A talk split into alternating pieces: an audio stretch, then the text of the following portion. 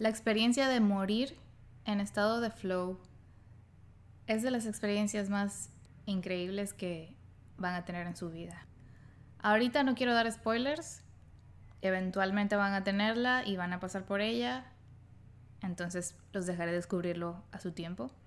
Pero sí quiero hablarles sobre el estado de flow y de qué se trata según, según yo.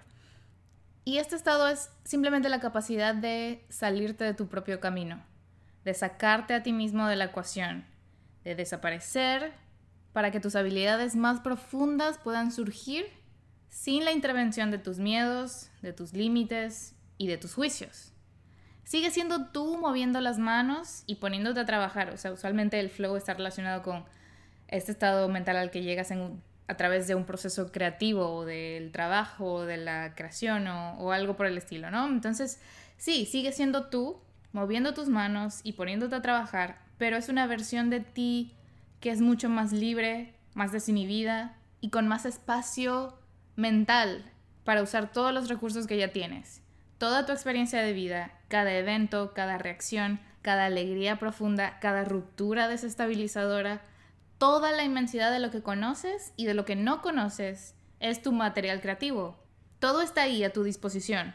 Si tan solo te permites soltar el control, soltar el volante y permitir que el universo actúe a través de ti.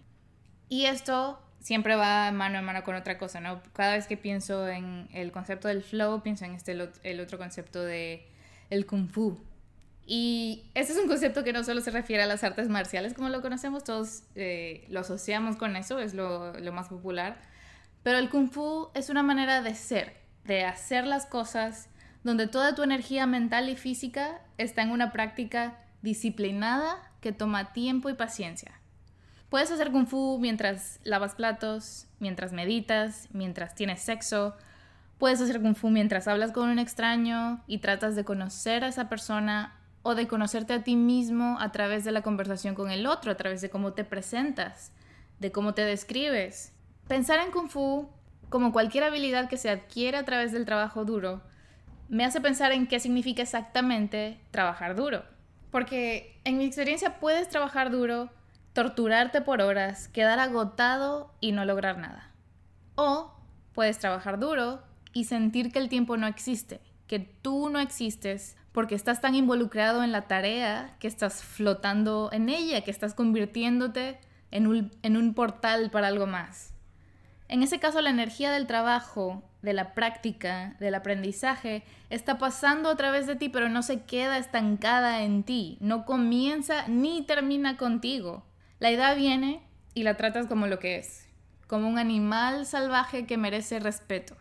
La tratas con cuidado, pero no te da miedo alcanzar la intimidad con ella.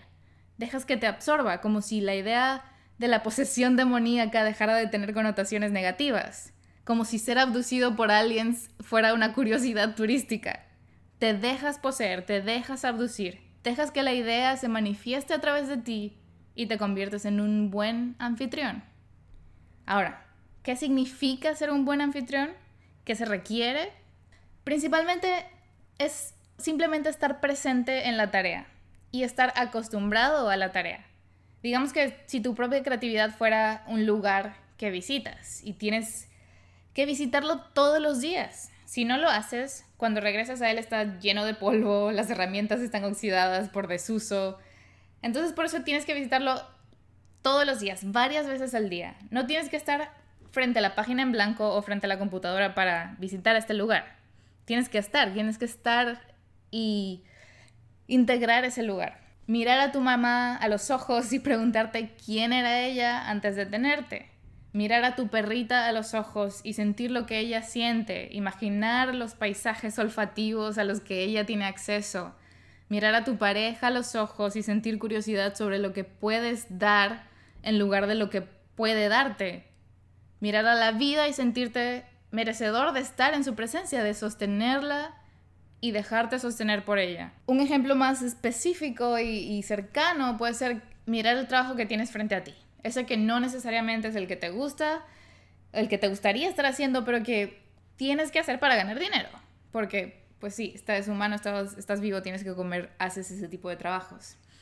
Pero entonces, míralo lo que tienes frente a ti, pregúntate qué puedes hacer para no sentir que se te escapa el alma en esas horas de trabajo. Si tienes que escribir un documento sin vida para un cliente, pregúntate cómo puedes meterle un poquito de vida a esa tarea. No para el cliente, que se joda el cliente, para ti, para tu alma y tu corazón. ¿Qué pedacito de información o qué proceso puedes incluir? Como si el documento fuera las elecciones de otro país y tú fueras un espía con la intención de meter mano e influenciar los resultados para tu beneficio. Como si fueras capaz de insertar una idea pequeñita en la cabeza de alguien. Una idea inofensiva que poco a poco se convierte en la idea que vuelve loca a esa persona. La idea se vuelve monstruosa y la obsesiona hasta que renuncia en su trabajo, deja a su esposo, deja a sus hijos y desaparece.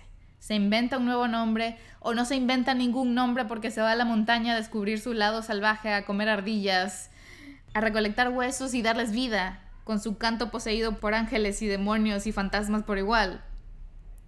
Ese es tu poder, frente al documento irrelevante para el cliente, frente al extraño con el que no tienes muchas ganas de hablar. Ese es tu poder, siempre, es tuyo.